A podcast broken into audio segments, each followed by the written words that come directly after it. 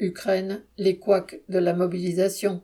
Si dans les pays de l'OTAN qui arment l'Ukraine, il est de règle de présenter l'armée de Kiev comme ne faisant qu'un avec le régime face à l'agresseur russe, les réseaux sociaux ukrainiens en donnent une image quelque peu différente.